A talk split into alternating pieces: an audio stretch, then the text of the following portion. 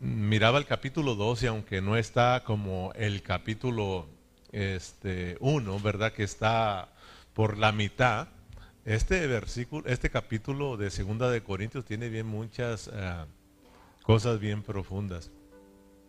Y ese es un hablar de Pablo bien tremendo ahí, o sea que es complicado.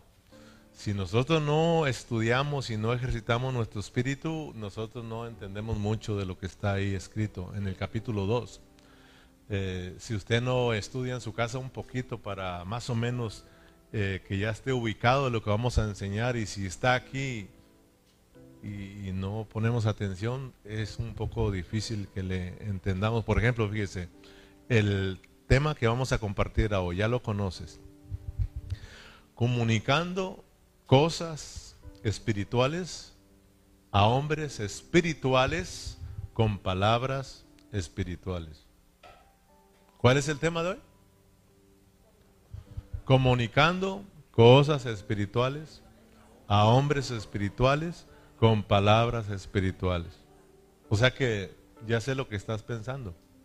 Que esto parece un qué? ¿Verdad? Esto realmente parece un trabalenguas. Y, y es correcto, porque te decía que este capítulo 2 realmente que parece un trabalenguas. Que hay que ejercitar mucho nuestro espíritu para entender ese, para que no se nos trabe la lengua, ¿verdad? ni se nos trabe el cerebro, sino que Dios nos ilumine y nosotros podamos entender este trabalenguas, ¿verdad? Lo podamos captar y podamos ser bendecidos de parte de Dios. Amén. ¿Se acuerdan de lo que estudiamos en el estudio pasado? ¿Cuál fue, el tema del estudio pasado? que el espíritu del hombre sabe las cosas del hombre y el espíritu de Dios sabe las cosas que son de Dios. O sea, nadie, nadie, nadie conoce las cosas de Dios, solamente el espíritu de Dios. Y nadie conoce las cosas del hombre, solo el espíritu del hombre. Amén. Entonces, ya aprendimos que eh, cuando nosotros sabemos realmente quiénes somos como seres humanos, entonces le vamos a hallar el verdadero sentido a la vida. ¿Sí me entiende? A la vida humana estamos hablando. Si el ser humano entiende realmente quién es, porque aprendimos que mucha gente no sabe, no sabe de dónde viene, no sabe ni qué está haciendo aquí, ni sabe su destino, porque, eh, porque está, está muerto en su espíritu, ¿verdad? Y muchos cristianos tampoco realmente saben qué están haciendo aquí, ¿verdad? Y tampoco sabe a dónde se dirigen. Y, es debido a que sí tienen espíritu y saben que tienen espíritu y aparte tienen el Espíritu Santo, pero no ejercitan ese espíritu, sino que ejercitan mucho su mente, ¿verdad? Por eso viven como, como humanos, ¿verdad? Y vive como común, como, como la gente que está allá afuera, que no tiene espíritu, ¿verdad? Nosotros sí tenemos espíritu. Por lo tanto, cuando, ¿te acuerdas que cuando, cuando Dios llegó a tu vida, ¿te acuerdas que, por ejemplo, antes no sabíamos nosotros que teníamos espíritu? No me vas a decir que tú sí sabías, ni pensábamos en eso. ¿verdad? Sí sabíamos que, era, que, somos seres humanos por ese espíritu que tenemos ahí. Sabemos que somos seres humanos, ¿verdad? Y, y, no sabíamos realmente para qué estábamos aquí. Nacimos y pues andábamos ocupados en las cosas de este mundo, ¿verdad? Pero cuando creímos en Cristo, cuando venimos a Cristo y cuando nacimos de nuevo, ¿te acuerdas que rápidamente te diste cuenta quién eras como un ser humano? Y que realmente le empezaste a hallar sentido a la vida. O sea, te diste cuenta que tú fuiste criado por Dios, te diste cuenta que Dios te extrajo aquí con un propósito, ¿verdad? Y entonces aprendimos que ahora que Dios nos salvó, nos salvó para que empecemos ahora a vivir en ese propósito en el cual fuimos criados. Fuimos criados para Dios. ¿ven? Dios nos crió con un espíritu para Él, ¿verdad? Entonces nosotros empezamos a caminar con Él, empezamos a buscarlo, nos dimos cuenta realmente lo que éramos. Y como también teníamos a Dios, lo recibimos, nos dimos cuenta quién es Dios y empezamos a conocerlo, ¿verdad? Y empezamos a recibir esas cosas hermosas de Dios para empezar a agradarlo. Pero con el paso del tiempo, como que si empezamos a dejar de ejercitar nuestro espíritu. Los hermanos empiezan a dejar su espíritu y ejercitan más su alma y entonces poco a poco le van, se, vamos, se van quedando lejos de la realidad, lejos de Cristo y empiezan a tener muchos problemas y también ya no le hayan sentido a la vida. No le hayan sentido a la vida cristiana, no le hayan sentido la vida de la iglesia, se cansan, se enfadan, se aburren y muchos de ellos regresan al mundo. Por eso tú te encuentras a mucha gente ahí en el mundo que dice, fíjate que yo era cristiano. O sea, que están engañados, pues. Yo iba a la iglesia. ¿Te, has, tocado, te, has topado con ellos? Yo sí me he topado con ellos y yo les, les aclaro, le digo, ¿cómo que eras? Aquí no es que sí y luego después no. O sea, si creíste en Cristo, eres. Solo que, solo que has dejado de ejercitar tu espíritu y mira dónde has venido a parar. Entonces, es muy importante, hermano, que nosotros entendamos realmente quiénes somos en Cristo Jesús. Por eso, hermano, eh, muchas personas en el mundo, como no saben realmente cuál es el sentido de la vida, cuál es el propósito por los cuales están aquí, por eso muchos de ellos, ¿sabes qué hacen? Se enfadan de la vida y luego se van y se tiran al puente mejor prefieren quitarse la vida. Mucha gente se quita la vida, ¿sí o no? No le hayan sentido. Vienen muchos problemas a sus vidas que dicen, bueno, ¿qué estoy haciendo aquí? Y se quitan la vida. ¿Sí o no, hermanos? ¿Verdad? Eh, otras personas se, se, tiran a las drogas para, para calmar, dicen que para ahogar sus penas, ¿verdad? Y pasan años y no se ahogan. ¿verdad? Se, se, tiran a los vicios porque piensan que ahí está la solución a todos sus problemas. O para olvidarse de sus problemas, ellos dicen. Otros tal vez no se quiten la vida ni se tiren a los vicios, pero realmente se dedican a, a las cosas del mundo ellos dicen, bueno, yo estoy aquí pues para trabajar y hacer y tener y luchan, trabajan, la familia que no les falte nada y esto y lo otro, ¿verdad? Pero al final tampoco ellos le hayan sentido a la vida, ¿verdad? Este, al final dice, bueno, pues aquel se murió con tantas cosas y lo que dejó fue puros problemas y ya no se le halla a la vida. Amén. Pero es debido a que ellos no saben que tienen espíritu, por lo tanto, no saben para qué están aquí en esta tierra. Pero ahora regresando a nosotros, hermano, nosotros tenemos el Espíritu Santo. Y nosotros ahora eh, que sabemos, conocemos que tenemos espíritu. ¿Cuántos saben que tienen espíritu?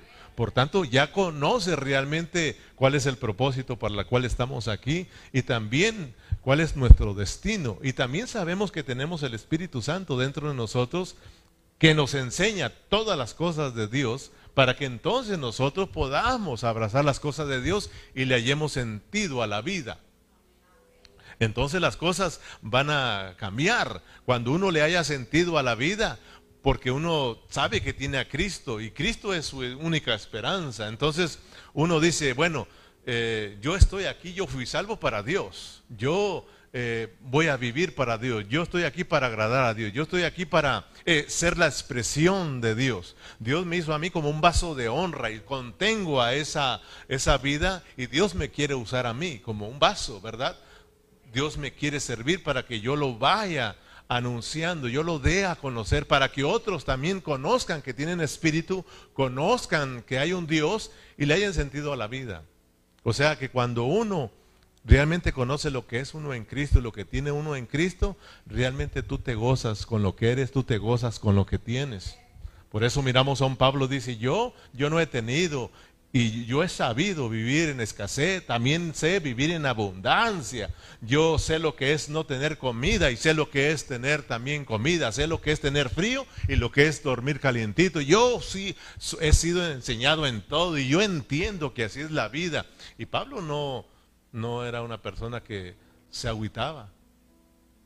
Él tenía gloria a Dios, no tenía gloria a Dios porque le hallaba sentido a la vida.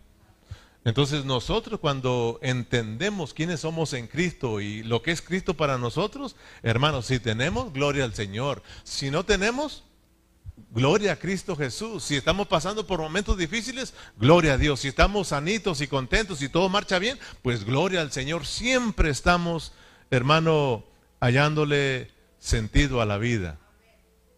¿Sí o no, hermanos? Pero cuando no, cuando no, hermano, entonces si está bien, estamos bien. Si las cosas no marchan bien, entonces ya tampoco andamos bien nosotros. Y eso es debido a que no ejercitamos nuestro espíritu. Una persona que ejercita su espíritu conoce por la situación que esté pasando y le da gracias al Señor porque sabe que Dios así está obrando. Entonces, comunicando cosas espirituales a hombres espirituales con palabras espirituales. ¿Se, está aprendiendo este trabalenguas? A ver, ¿puede repetirlo conmigo?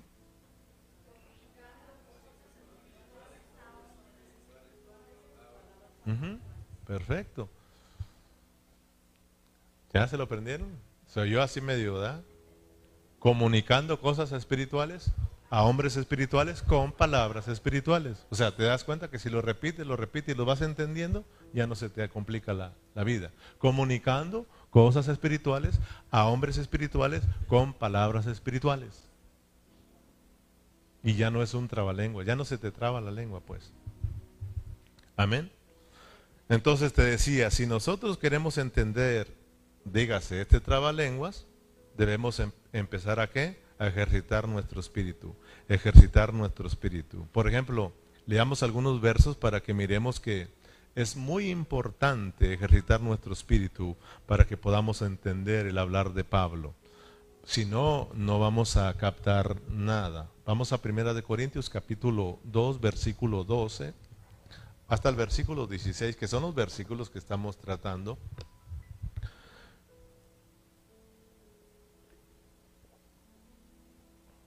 Y todavía no vamos a terminar con este capítulo, tal vez otro más, o otros dos más, o lo que Dios nos dé. El asunto es de que Dios quiere que los entendamos. Dice, nosotros no hemos recibido el espíritu del mundo. O sea, si usted presta atención, va a darse cuenta que aquí está nuestro tema, comunicando cosas espirituales a hombres espirituales con palabras espirituales. Y usted, usted lo va a leer ahí.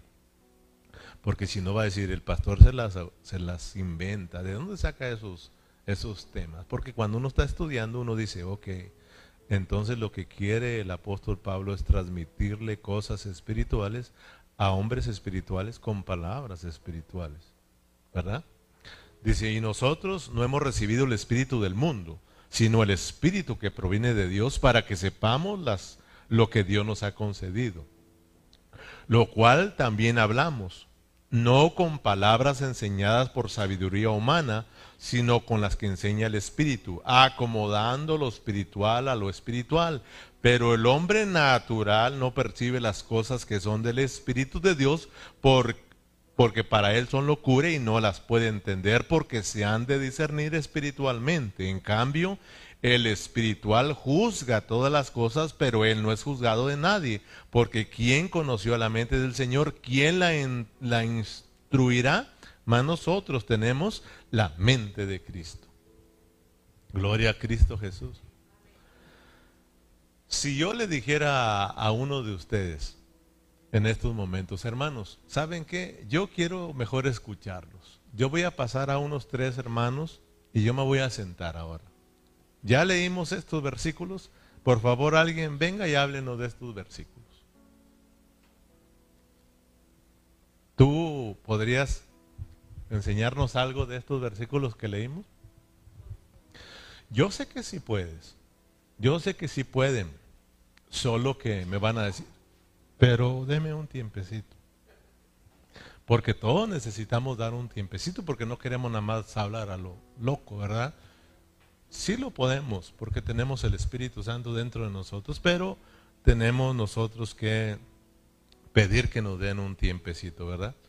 Y entonces podemos sí enseñar a los hermanos y enseñar lo que realmente Pablo está hablando. Y sabe que estudiando estos versículos, usted se va a dar cuenta que muchos de nosotros pronunciamos algunas de estos, de estos versículos que están en el capítulo 2, tales como el espiritual acomoda las cosas al espíritu, ¿sí o no? Lo hemos dicho, el espiritual acomoda las cosas espirituales. Yo he escuchado eso. El hombre espiritual acomoda las cosas al espíritu. Por eso dice en el versículo 13, vamos a un ejemplo, lo cual también hablamos no con palabras enseñadas por sabiduría humana, sino con las que enseña el Espíritu, acomodando lo espiritual a lo espiritual. Te decía, muchos cristianos lo, lo hablan mucho, lo usan mucho, para decir que cuando alguien está predicando, cuando alguien está predicando, dice, tú cuando escuches a alguien predicar, tú no juzgues. Sencillamente tú acomoda las cosas espirituales al espíritu. O sea, tú toma lo bueno y deja lo malo. O sea que dicen que así se aplica ese versículo, que es lo que Pablo está diciendo. Yo les pregunto, ¿será correcta esa interpretación? O sea, de que yo estoy predicando y tú eres espiritual entonces cuando yo estoy predicando, tú debes de ir acomodando las cosas espirituales al espíritu y que si algo no digo bien, pues ahí déjalo y toma solamente lo bueno. O si te pego una buena regañada, déjalo y toma lo bueno nada más. ¿Será, será buena esa interpretación? Porque yo te puedo dar una buena regañada y no es en la carne, sino que es mismo Dios regañándote. ¿Sí has escuchado eso? Pues sencillamente tú agarra lo bueno y, deja lo malo. Entonces, hermanos, esto se escucha bien, está bonito, pero es una mala interpretación y, es, es, muy peligrosa. Si alguien lo está haciendo de esa manera, ya no lo haga más, porque eso es muy peligroso. Porque podemos pensar que, hermano, eh, podemos pensar que nosotros sabemos mejor que está, está predicando. Podemos ser engañados por el mismo diablo y pensar que yo soy mejor que el que está enseñando.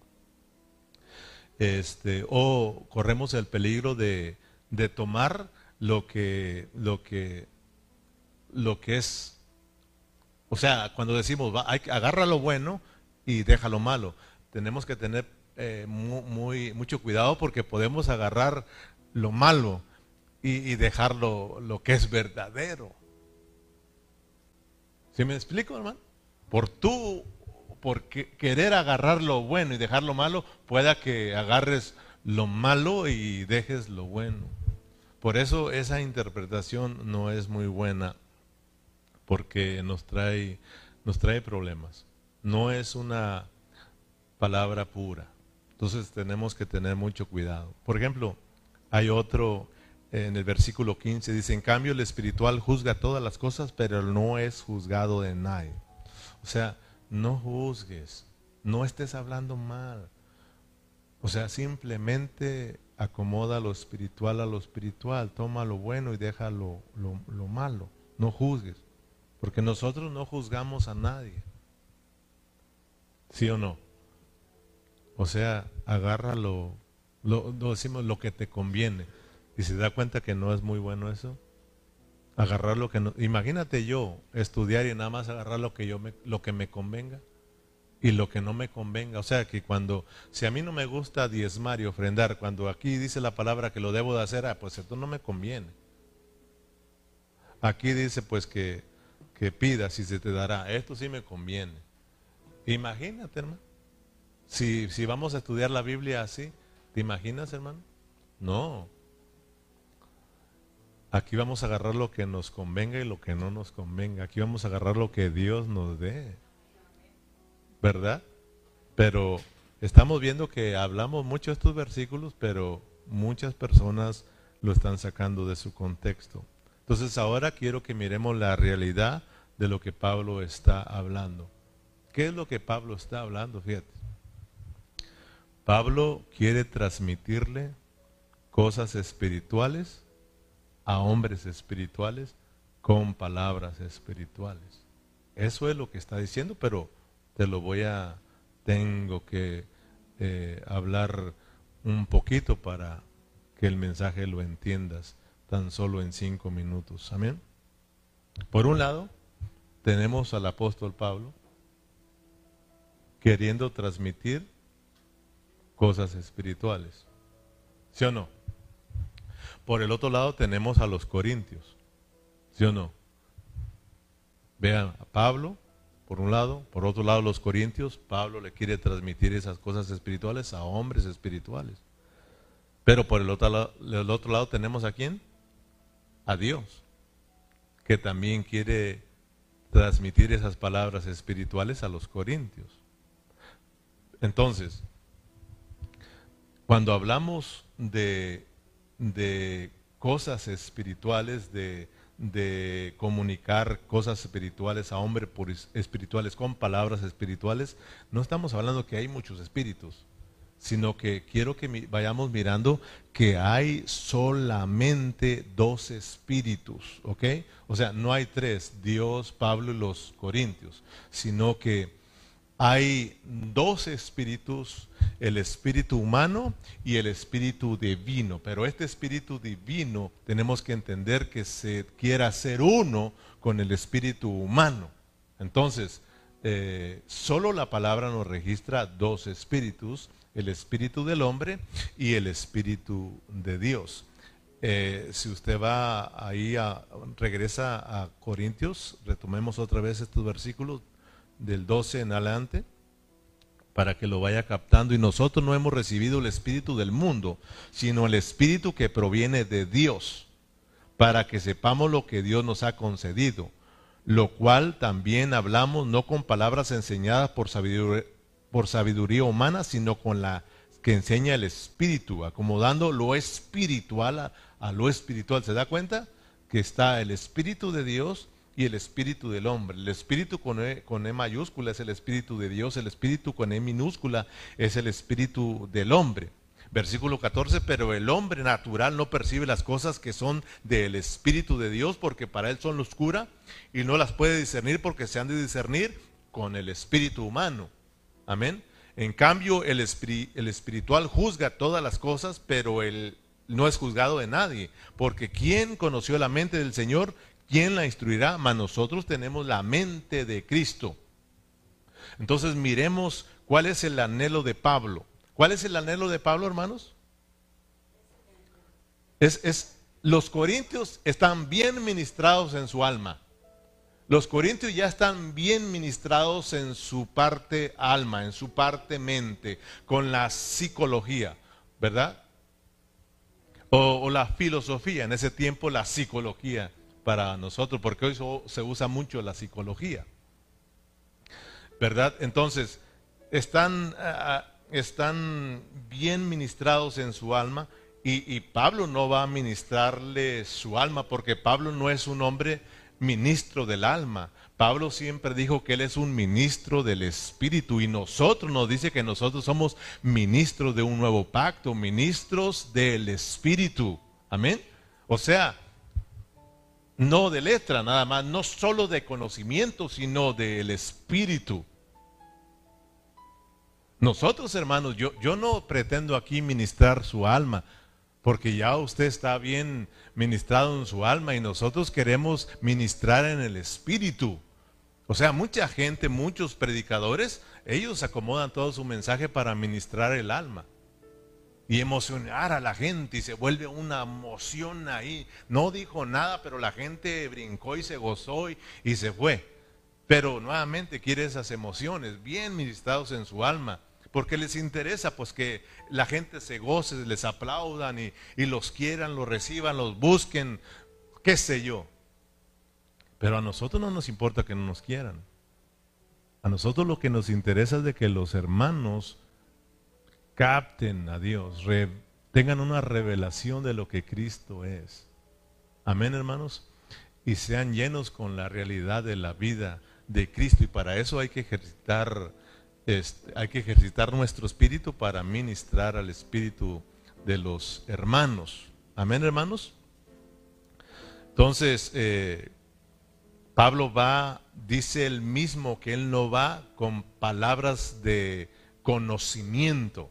Pablo dice, leámoslo en el versículo 1, Pablo dice, cuando yo vine, cuando yo llegué aquí, yo no llegué eh, ministrándoles el alma, yo no llegué aquí con, con filosofía griega, yo no llegué aquí filosofiando, yo vine en el Espíritu espíritu, ejercitado en mi espíritu y hablándole de lo más profundo de mi espíritu, porque ahí está Dios en mi espíritu y es Dios quien les quiere hablar, pero les quiere hablar a su espíritu, porque ustedes son espirituales, ustedes tienen el espíritu y para que entiendan quién es Cristo, tienen que ejercitar su espíritu. Por eso en su encabezado, en su Biblia, ahí usted va a mirar que ahí dice la revelación que es por el espíritu. Amén. Porque quien, ah, en el versículo 1, capítulo 2, versículo 1, Así que hermanos, cuando fui a vosotros para anunciarlos el testimonio de Dios, no fui con excelencia de palabras o de sabiduría, claro, humana, pues me propuse no saber entre vosotros cosa alguno, sino a Jesucristo y a este crucificado. ¿A poco no Pablo tenía mucho conocimiento? Era un hombre estudiado, era un hombre de letra. Pero acordémonos pues que cuando él tuvo una revelación de lo que es Cristo, él dijo, wow, esto está mejor que todas esas cosas. ¿Sí o no? Mejor yo abrazo a Cristo. Él es mi sabiduría, Él, él lo es todo. Entonces dice, pues me propuse no saber entre vosotros cosa alguna, sino a Jesucristo y a este crucificado, y estuve entre vosotros con debilidad y mucho temor y temblor, y ni mi palabra, ni mi predicación fue con palabras persuasivas de humana sabiduría, sino con demostración del Espíritu y de poder, para que vuestra fe no esté fundada en la sabiduría de los hombres, sino en el poder de Dios. ¿Sí se da cuenta de lo que quiere hacer Pablo? Que la fe de los corintios no esté fundada en el conocimiento, sino que esté fundada en Cristo, hermanos. Que ellos tengan una revelación de lo que es Cristo en ellos, para que puedan mirar que en Cristo lo tienen todo. Por eso acaba, acaba concluye diciendo, hermano, nosotros tenemos la mente de Cristo, ¿para qué andamos nosotros filosofiando, buscando esa, esas, conocimiento humano. En Cristo tenemos la sabiduría oculta, eh, ¿verdad? En Cristo tenemos toda la revelación de Dios. Pero Corintios han dejado de ejercitar su espíritu y se han dejado ministrar en el alma, ¿verdad? Están usando su alma, están ejercitando su alma, conocimiento, conocimiento, quieren más conocimiento.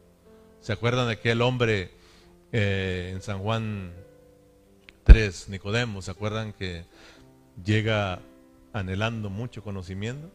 Anhelando más conocimiento, ¿verdad? Eh, llega con Jesús y empieza a decirle, oh, nadie hace las cosas que tú haces y Dios no está con él, como diciendo, a ver, pásame la clave, ¿verdad? Quiero, quiero conocer más para ir a impresionar. Por eso fue de noche que nadie lo miraba, nadie lo mirara, porque dice, si, si agarro algo de este Cristo, ¿verdad? Entonces voy a impresionar a la gente. Y así somos a veces. Y Jesús lo paró al seco. Espérate, momento.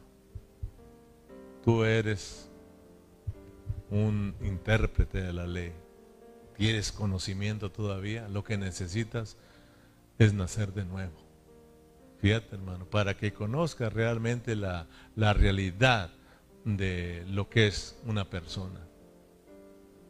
Entonces necesitamos ejercitar nuestro espíritu. Amén, hermanos. Pablo dijimos que él sabía el problema de los corintios. Había muchos problemas, pero él se dio cuenta realmente de dónde venía ese problema y se fue a la raíz. Se fue al espíritu. Al espíritu dijo, aquí el problema. ustedes no están ejercitando su espíritu. Por eso ahora tienen muchos problemas. Ustedes están, por no ejercitar su espíritu, cada día están más lejos y más lejos y más lejos de la realidad que es Cristo. Entonces Pablo ahora los va a regresar al espíritu. Ahora Pablo lo que quiere hacer es regresarnos al espíritu a nosotros hoy en día, porque también muchos de nosotros hemos dejado de ejercitar nuestro espíritu puramente, puramente. Y pensamos que lo sabemos todo y no sabemos nada. Y más y más lejos de Cristo y como que si ya llega el momento en ya no le agarramos sentido a la vida cristiana, lo que estamos haciendo, nos aburre la iglesia, pensamos que ya se acabó, se hizo una rutina y nosotros empezamos a sentir eso. Entonces, Dios también sabe, sabía el problema del hombre. ¿Te acuerdas que cuando Dios crió al hombre y el hombre pecó, cayó, murió, quedó lejos de Dios, eh, Dios sabía cuál era el problema. El problema fue que el hombre murió espiritualmente. Y entonces, ¿qué hizo Dios para solucionar el problema en el hombre? ¿Qué hizo Dios? ¿Tratar el alma? ¿Tratar el cuerpo? ¿Qué hizo Dios? Dios también hizo lo mismo. Por eso Pablo está haciendo lo mismo. Dios dijo, no, el problema en el hombre es que murió en su espíritu. Y para yo poder volverlo a la vida y volverlo a reconciliar y traerlo hacia mí, yo tengo que trabajar en su espíritu. Amén, hermanos. Por eso, cuando nosotros creímos, fuimos alumbrados en nuestro espíritu. Cuando nosotros recibimos a Cristo, Él entró en nuestro espíritu. Ahí vino a morar en nuestro espíritu. Por eso ahora tenemos el Espíritu Santo y ahí alumbró nuestros ojos y le empezamos a agarrar sentido a la vida. Nos dimos cuenta que éramos pecadores y que Dios es santo. Nos dimos cuenta que Él es nuestro único salvación. Por eso corrimos a Él, ¿sí o no? Lo abrazamos ahora queremos vivir para ti, pero decíamos al principio con el tiempo como que si no ejercitamos ya mucho el espíritu y empezamos otra vez a estar alejados de Cristo, empezamos otra vez a, morir espiritualmente y a tener muchos problemas espirituales. Por eso muchos no disfrutan su vida cristiana, no disfrutan en la vida de la iglesia, no le han sentido aún. ¿Por qué? El problema no está en los hermanos, el problema no está en la iglesia, el problema no está en los pastores, el problema está en que nosotros no ejercitamos nuestro espíritu. Ejercitamos mucho el alma, pero no ejercitamos nuestro espíritu. Amén, hermanos. Entonces, usted sabe que tiene espíritu ya.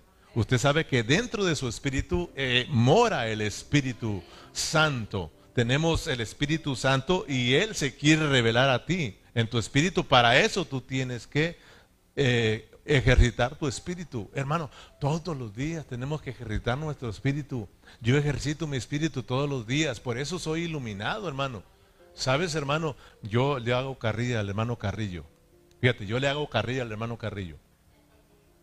Le digo, ¿sabes, hermano? No te alegres por los mil y tantos em, vistas que tienes en el internet, ¿eh? son mías. Exagero, pues. Porque ahí lo traigo, ahí lo traigo en troca. Y a veces mi esposa dice, oye, deja descansar al pastor, ¿no? A veces, hermano, se amanece el pastor Carrillo predicándome. Se amanece porque me acuesto y digo, mientras que me duermo, no lo pongo para dormirme. Pero mientras que estoy ahí con el ojo pelón, en vez de estar viendo Facebook, me pongo a escuchar una predica y de repente me quedo dormido. ¿Y sabe qué? Por allá a las 2, 3 de la mañana oigo a Carrillo. Y como estoy medio dormido, ¿qué, pasó? No me doy cuenta que lo dejé ahí. A veces mi esposa me lo apaga porque lo, lo, pongo ahí de manera de que se acaba una prédica y sigue otra y sigue otra, para no andarle cambiando ahí pues. Imagínense cuando yo voy a compartirles eh, imagínense eh, cuántas veces no escucho ese mensaje para poderlo captar, bien entenderlo, para poderme llenarme de eso y poderles yo venir y bendecirle con esa palabra. Ahora no solamente el pastor Carrillo, ahí traigo al pastor Eduardo también por el otro lado, porque él va adelante de nosotros, ya van el veintitantos por ahí mensajes de primera de los Corintios. Y le digo, agárrate porque te voy a rebasar. ¿Verdad? Entonces, eh, y ahí va la carrera también. Yo sé que lo voy a rebasar. ¿Por qué? Porque él va a pasar a Corintios y tiene que ir a otro libro. Y ahí me lo alcanzo, ¿verdad? Entonces, eh, pero le decía, ahí estoy, ahí estoy escuchando, escuchando, escuchando. ¿Tú escuchas palabra, hermano? ¿Tú, ¿Tú qué escuchas durante el día? ¿Qué hacen ustedes? Si andan adorando al Señor, si andan alabando al Señor, eh, tal vez no escuches, yo a veces ya paro la prédica y me pongo alabanzas y ando alabando al Señor, ando alabando al Señor, ¿verdad? Pero ese es, ese es, desde todo el día. a veces no oigo ni palabra ni estoy alabando, pero ando meditando en lo que estamos estudiando, en lo que he leído. Eh, eso es, eso es mi vida durante el día. ¿Tú qué haces, hermano? Si andas ejercitando tu espíritu. Ah, pues por eso, cuando llega la hora de reunión, ay, y como decía Berna, como a hoy que cayó nueve y hizo frío, hay una buena excusa. Al menos ya no te sientes tan mal, decir, no voy a la chur porque está frío. la gente se dio cuenta que estaba muy frío y, ya no te sientes tan mal, pero realmente cuando tú ejercitas tu espíritu, ¿sabes que el pie o dos pies de nieve para mí no era una preocupación, hermano? Si está resbaloso o no, yo quiero estar acá, porque sé que tengo una responsabilidad y estamos de turno, nos toca turno. Amén o no amén. Hoy nos tocó turno, a las, a las 7 nos toca turno. Imagínate, los de turno no vienen. Dios mío, hermano. Dios dejó a la iglesia de turno en este tiempo, hermano. Cuando Él estuvo aquí, Él, terminó la tarea, ¿sí o no? Y dejó a, su, a los discípulos, le dejó la tarea, estuvieron de turno y ahora dejó a la iglesia y estamos de turno, hermano. Sirviendo al Señor. ¿Por qué muchos de los cristianos entonces tienen tantos problemas? Hablando espiritualmente, pues, ¿por qué tienen muchos problemas espirituales? O sea, somos divisivos, somos niños en Cristo, somos carnales, como te decía, no disfrutamos, hermano. O tal vez otros sí están en las iglesias gozándose y todo, pero solamente, hermano, emocionándose. Otros predican para enriquecerse, ¿verdad? Otros para, hermano, este, no impresionar a la gente, qué sé yo, tantas cosas. Por eso hay muchos problemas en la vida cristiana, en la vida de la iglesia, porque hemos dejado de ejercitar nuestro espíritu. Amén. Primera de Tesalonicenses 5:23. Primera de Tesalonicenses 5:23. Es un versículo que todos conocemos. Dice, el mismo Dios de paz os santifica por completo y todo vuestro ser, espíritu, alma y cuerpo sean guardados irreprensibles para la venida de nuestro Señor Jesucristo. Nosotros tenemos que, hermano, espíritu, alma y cuerpo. No muchos saben eso. Por eso yo te decía en el estudio pasado, pues usted va a decir, pastor, pues ya lo hemos leído este versículo muchas veces y ya sabemos que tenemos espíritu. Pero, ¿por qué se nos olvida pues? ¿Por qué pues no durante todo el día no ejercitamos nuestro espíritu? Por eso tenemos muchos problemas espirituales, hermano. Por eso tenemos muchos problemas en la vida de la iglesia. Oh, yo oro al Señor y debemos orar que Dios nos ayude a que todos ejercitemos nuestro espíritu. Eso nos va a evitar muchos problemas, hermano.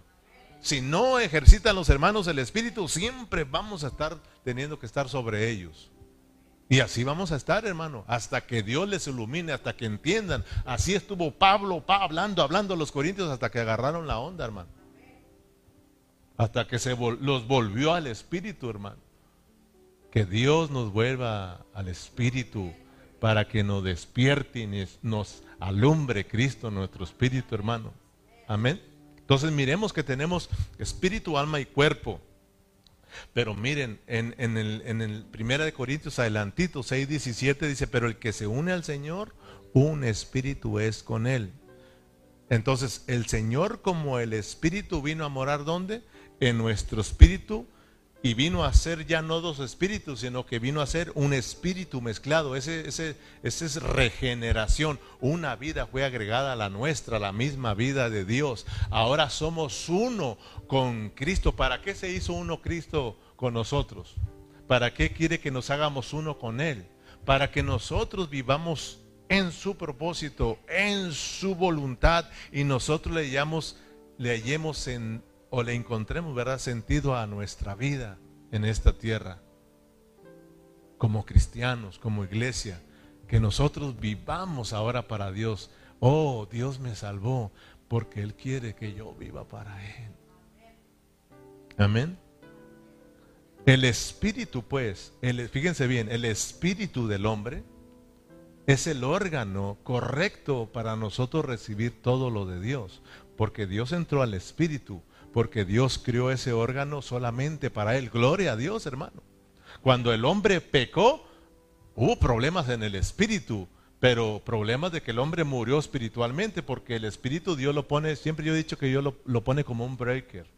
O sea, ya ve que si usted o un Swiss apaga el Swiss y se quedó en tinieblas esto, ¿verdad? O sea, se apagó el Swiss y nadie pudo entrar al Espíritu. El hombre quedó muerto ahí.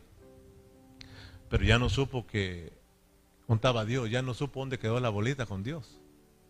¿Sí o no? O sea, quedó en tinieblas. Porque el Espíritu Dios lo dio al hombre para que lo conteniera a él. El Dios le dio al hombre el Espíritu para que pudiera discernir las cosas de Dios, pueda percibir a Dios, pueda buscar a Dios, pueda tener comunicación con Dios, porque el Espíritu tiene intuición, tiene intuición, comunión y conciencia. Amén. El alma tiene pensamiento, sentimiento y voluntad. Entonces, eh, eh, el órgano de la mente es el espíritu. Cuando esta mente se hace uno con el espíritu, oh hermano, Dios le revela, hermano, y viene a ser una persona sabia porque empieza él a vivir como Dios quiere que viva.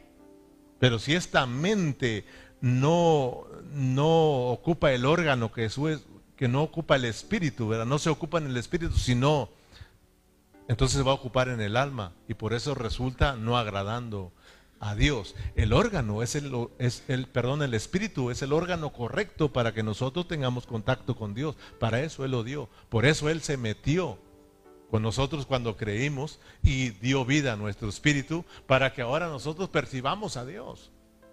Si tú durante el día no sientes a Dios ni, ni cuando vienes acá sientes a Dios es porque tú andas ejercitando tu mente solamente y no ejercita tu espíritu. ¿Sí o no? Porque dice la palabra que donde están dos o tres congregados, ahí está Dios. Y Dios está ahí adentro de nosotros, hermano. Amén. Entonces, mire qué importante es nosotros usar nuestro espíritu. Ahí, si tú lo usas, si tú lo ejercitas, tú vas a ser bendecido. Vas a ser bendecido. Dios se te va a revelar. Dios te va a impartir de su vida, hermano. Y tú vas a estar contento. Vas a andar siempre, hermano, bendecido. Vas a andar en novedad de vida porque ejercita tu espíritu. Y anhelando las cosas de Dios y también hablando, expresando las maravillas de Dios. Por eso la persona que anda ejercitando su espíritu, hasta a ti te enfada y dices, solo de Dios habla. Pero a ti no te da gusto porque tú andas ejercitando en tu alma, ¿sí o no? Y no le puedes entender. No entiendes la locura que trae. Solo el que ejercita su espíritu se vuelve loco con él, se hace uno con él en esa locura. Amén. El espíritu, estamos hablando que es el órgano correcto para buscar a Dios. Por eso en Proverbios 20, 27 dice que lámpara de Jehová, fíjate, lámpara de Jehová es el espíritu del hombre, la cual escudriña lo más profundo de el corazón. Lámpara de Jehová es el espíritu del hombre.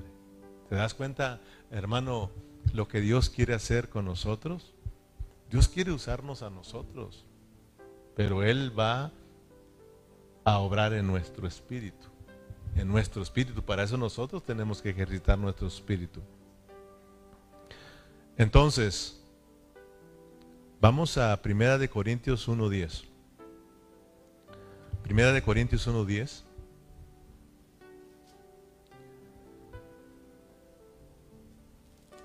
Fíjese lo, lo que quiere Dios.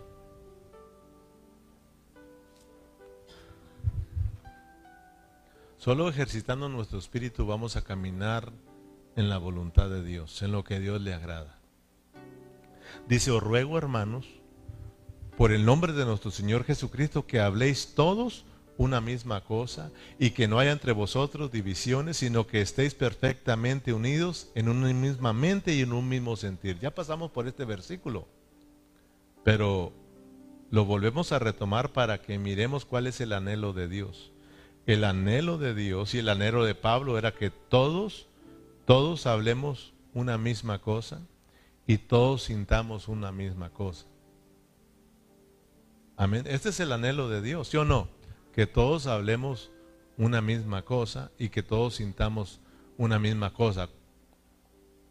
¿Qué cosa vamos a hablar? Lo de Dios. ¿Qué vamos a sentir? Lo de Dios.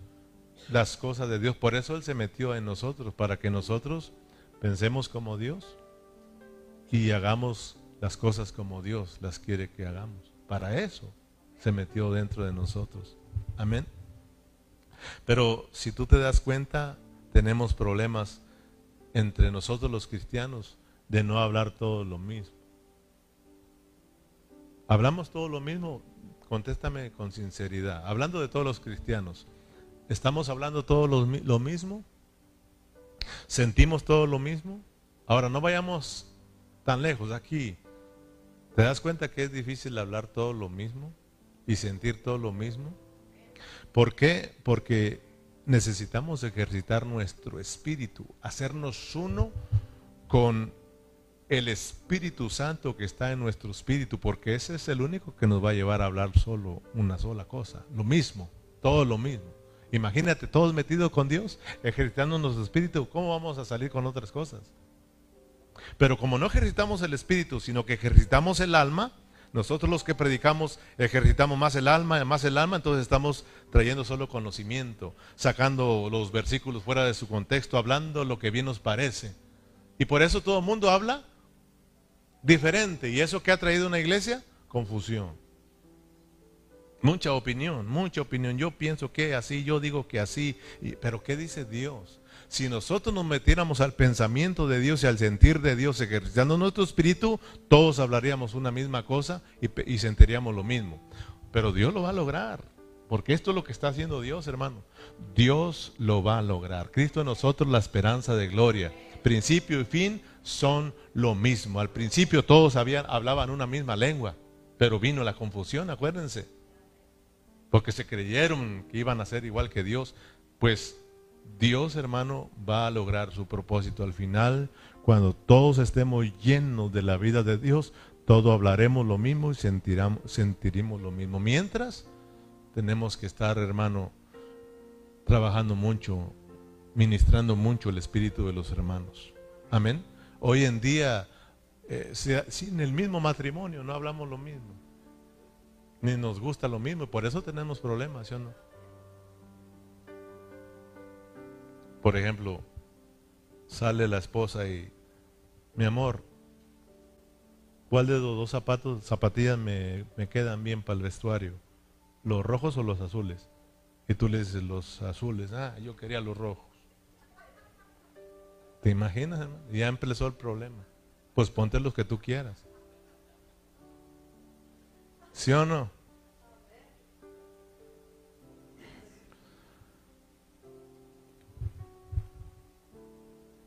Unos dicen que son pentecostales, otros dicen que son bautistas, otros que son presbiterianos, otros apostólicos, otros adventistas. ¿Hablamos lo mismo?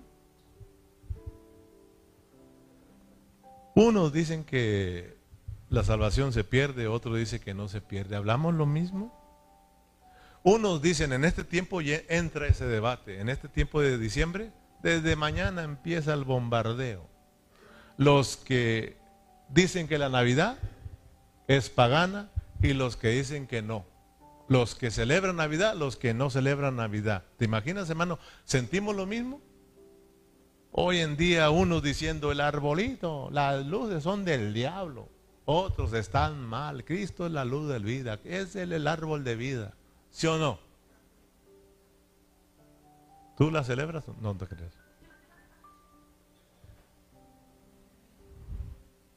Hermano, ¿es malo poner el árbol de Navidad?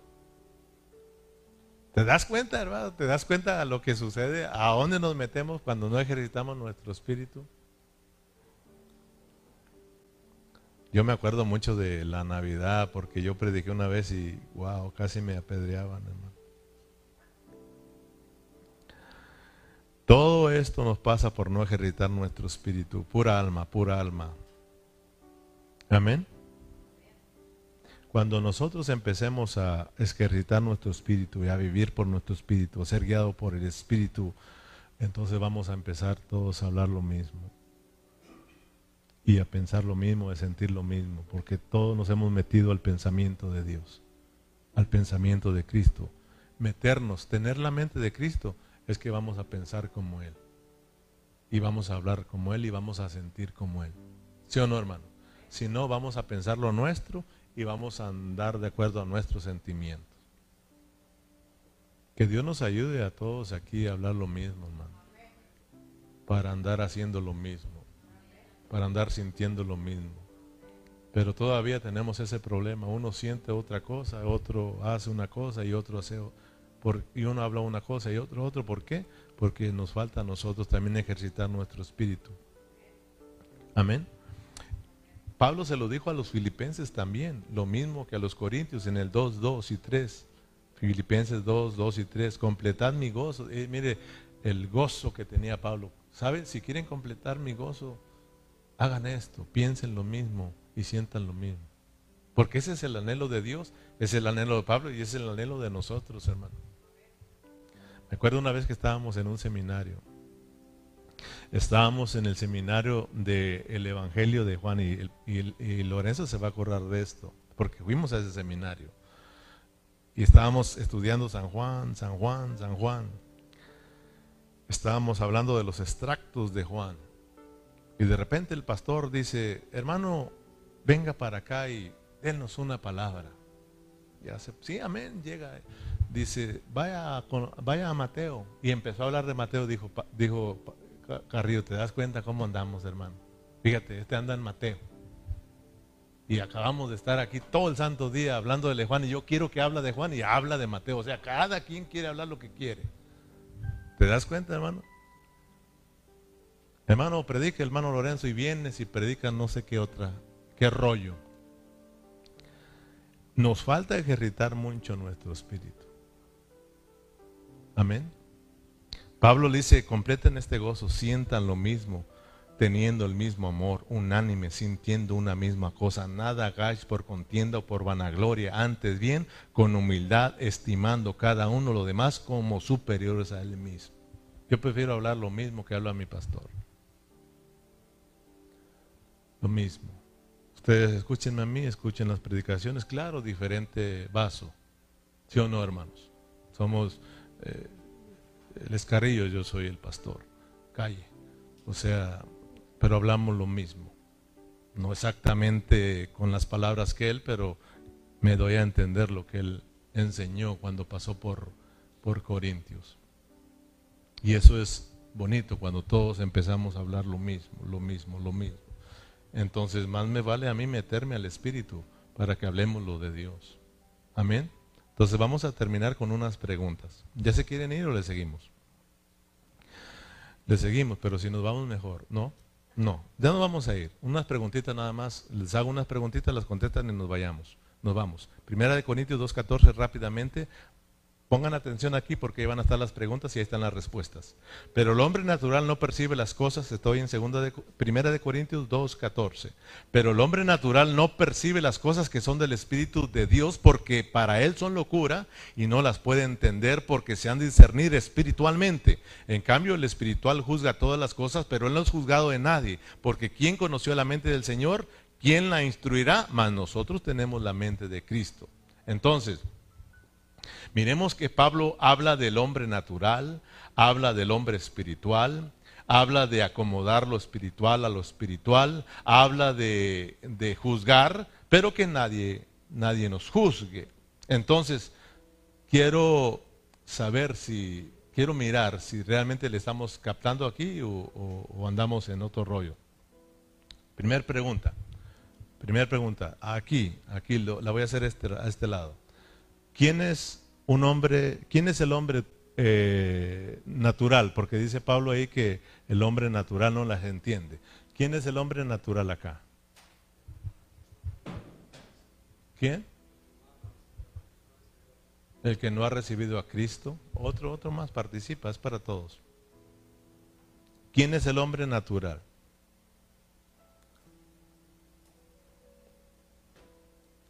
Nomás Loren. Hermana Luisa, el hombre natural. ¿Dónde? El hombre que juzga todo. Hermana Luisa. ¿El hombre natural quién es? El que no percibe lo espiritual. Porque es, es, muy importante, porque si alguien le dice, a ver hermano, hábleme del hombre natural, ¿quién es el hombre natural? ¿verdad? Y usted pueda, pueda saber quién es el hombre natural. El que tiene su espíritu muerto. Tiene espíritu, ¿da? pero lo tiene muerto. Amén. Entonces ya, el hombre natural es el, el hombre que solo vive en su alma.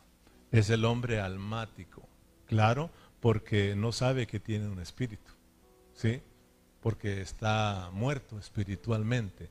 Ese es el hombre natural, claro, el que no tiene a Cristo.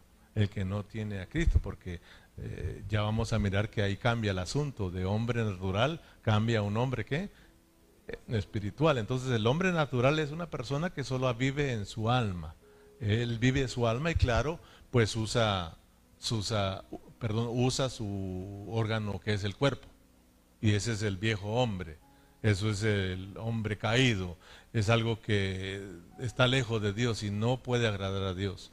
¿Verdad? El hombre que siempre está ejercitando su alma. ¿Quién es el hombre acá, el hombre espiritual?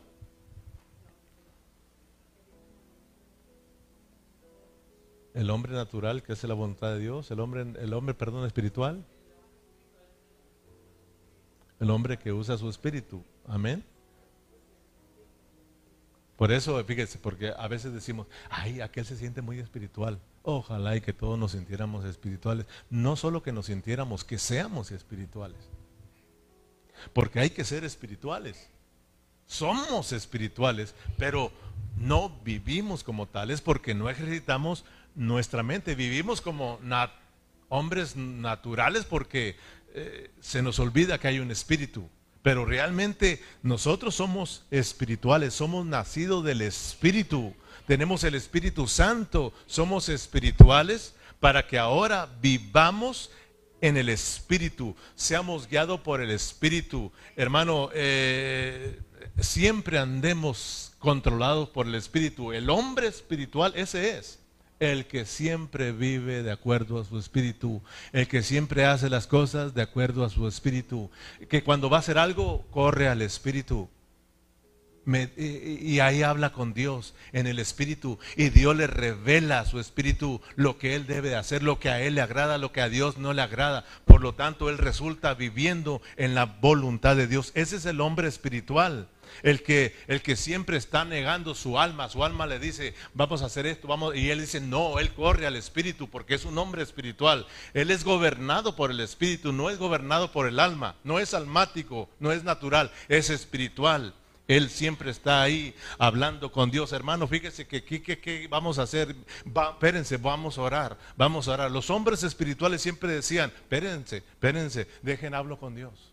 Deje hablar con Dios porque Dios es el que nos revela las cosas. Yo no sé nada, el que sabe acá, la sabiduría acá está en Cristo, ¿verdad? Vamos a hablar con Dios y entonces yo les diré qué vamos a hacer. Porque a veces hasta los hermanos digo, hermano, vamos a orar. Ay, pastor, ya tanto orar. No puede decir qué vamos a hacer. Pastor, déjenme oro con el Señor. ¿Por qué? Soy espiritual, tienes que ser espiritual. Amén. Este es el hombre espiritual. Tercera pregunta. ¿Qué significa pues ahora acomodar lo espiritual a lo espiritual? Ahora para todos. ¿Qué significa acomodar lo espiritual a lo espiritual?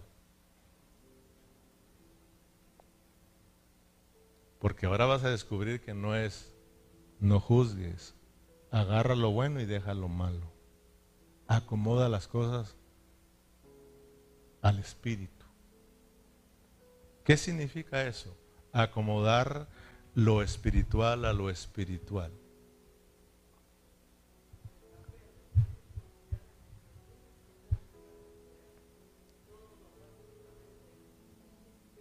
Amén.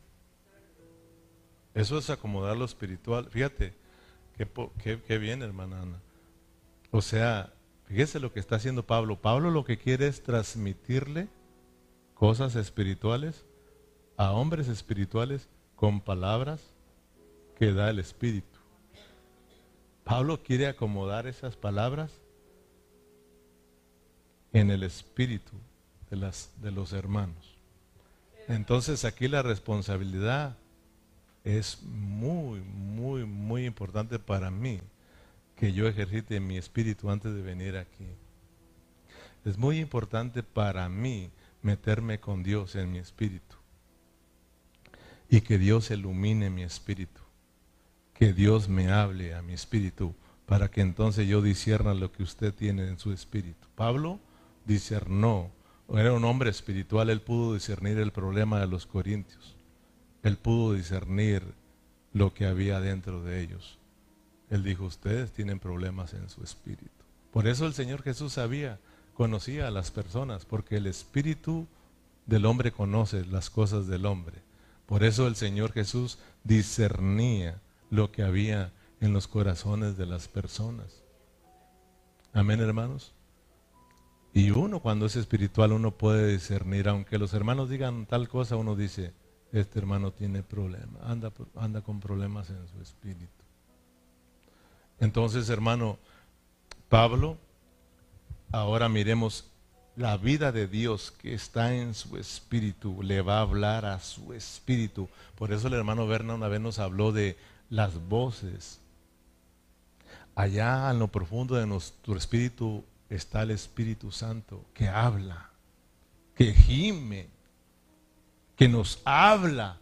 Y nuestro espíritu tiene que estar abierto, hermano, para escuchar esa voz, para que nuestro espíritu nos hable a nosotros y nuestra mente entienda y seamos alumbrados, seamos llenos de la vida de Dios, hermano, para que nosotros entonces podamos transmitir esto espiritual a hombres espirituales.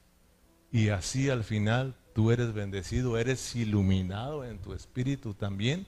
Y tú recibes vida en tu espíritu también para que cuando tú hables a otro, tú también acomode lo espiritual a lo espiritual.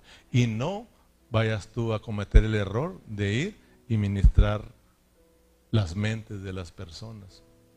¿Sí, sí, sí está entendiendo? se da cuenta que nada que ver de que agarra lo bueno y deja lo malo, porque somos espirituales y el hombre espiritual acomoda las cosas al espíritu. Si te conviene, bueno, y si no, no te conviene, no, hermano.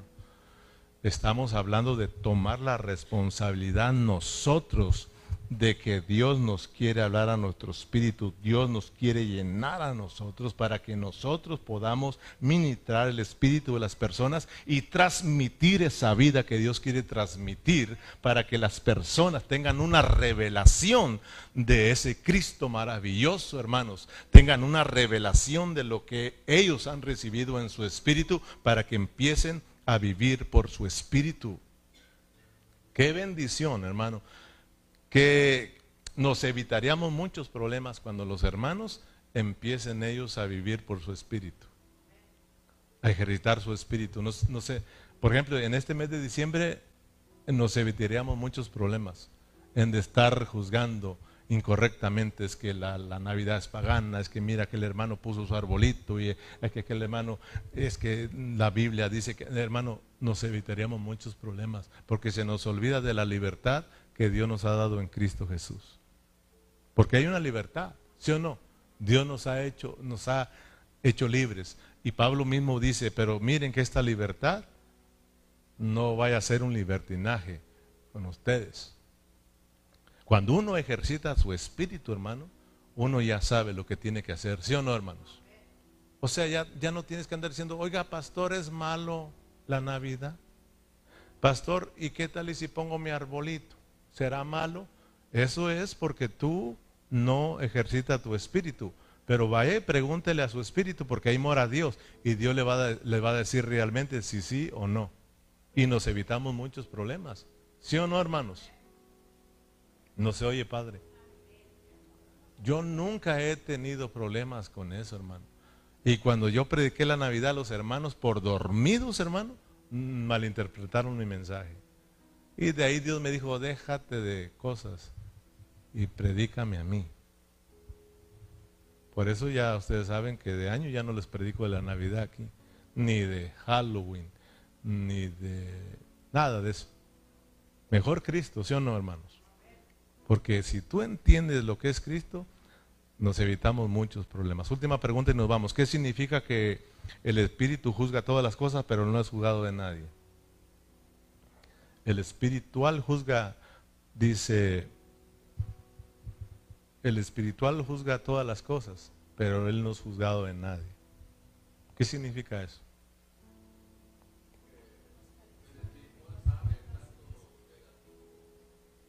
Porque ya, ya estamos viendo que tiene, porque las preguntas van, van en orden y se van contestando una a la otra. O sea, si tú entiendes la primera, si entiendes lo que es el hombre natural, ahora entiendes lo que es el hombre espiritual, ¿sí o no? Ahora lo que es el hombre espiritual entiende lo que es acomodar lo espiritual a lo espiritual y ahora tú conoces esta lo que significa que eh, juzgamos todas las cosas, pero no somos juzgados de nadie. Amén. O sea, porque cuando tú estás ejercitando tu espíritu, tú estás metido con Dios, estás ahí, hermano, eh, tocando, tocando a Dios, llenándote de la vida de Dios, hermano, ejercitando tu espíritu, siendo guiado por el espíritu, ahí ya tú ya fuiste juzgado por Dios. Tuviste tu experiencia, por lo tanto, tú ya no eres juzgado de nadie, hermano. O sea, ya vas a dejarte de andar con eso. ¿Será esto malo? o bueno? ¿Puedo hacer esto o no? ¿Puedo ir allá? ¿Por qué los jóvenes siempre traen esas preguntas? Porque ellos no ejercitan su espíritu. Cuando tú ejercitas tu espíritu se quitan esas preguntas, hermano. Porque ya tú fuiste, estás siendo gobernado por Dios. Tú ya sabes, no necesitas que nadie te ande juzgando. Así de sencillo. Cuán importante es ejercitar nuestro espíritu. Cuán importante, yo le decía, Señor, yo quiero siempre estar viviendo en esa comunión contigo. Yo quiero ser un hombre espiritual a cada día, porque yo quiero que mis hermanos puedan también ser gobernados por esa vida. Si logramos esto, oh, ya tenemos mucha ganancia. Si no, siempre vamos a estar con muchos problemas, lidiando con muchos problemas.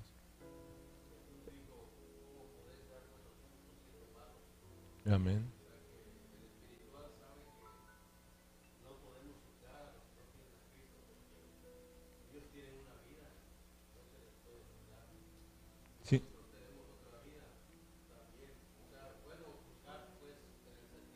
Y ya sabes por qué anda haciendo las cosas así. Uno tiene que ayudarle, pero para eso, pues hay que llenarlo de Dios. Si no, lo mismo, puro conocimiento. Y vienen a la vida de la iglesia y también con muchos problemas, más problemas. Entonces pongámonos de pie, vamos a seguirle ahí. Espero que les haya quedado en claro este mensaje. Ese es nuestro deseo, hermano. Bendecirlos. Padre Celestial, muchas gracias por tu palabra. Realmente, Señor, eh, eh, para entender lo que Pablo está hablando en el capítulo 2, Señor, se necesita ejercitar el Espíritu, Señor. Se necesita estar ahí, Señor, ejercitando a cada momento el Espíritu para que tú nos reveles, Señor, los misterios que hay ahí, Señor. Para que tú nos reveles el anhelo que tenía el apóstol Pablo, que era tu anhelo, Señor. Y aprendimos, pues, Señor, que el anhelo era querer transmitir esas esas cosas espirituales a hombres espirituales con palabras espirituales, palabras que vienen de lo más profundo de nuestro ser, que es tu Santo Espíritu, Señor. Tú anhelas bendecirnos a cada uno de nosotros, Señor. Ayúdanos, ayúdanos a volvernos a, ti, Señor. Ayúdanos a, a ejercitar nuestro espíritu, porque ese es el órgano correcto, Señor, para tener contacto contigo, Señor. Usar nuestra mente para conocerte, eso es erróneo, Señor. Eso nos trae muchos problemas, Padre Celestial.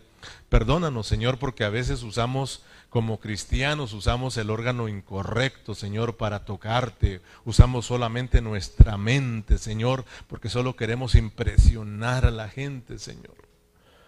Pero realmente, Señor, tu anhelo es que todos sean impresionados por tu revelación, por lo que tú eres para cada uno de nosotros, Señor, para que miremos las grandezas, las riquezas que hay en ti, Señor, y no andemos anhelando otras cosas. Ayúdanos, Señor Jesús. Atráenos a ti, Señor. Captura nuestra mente, Señor.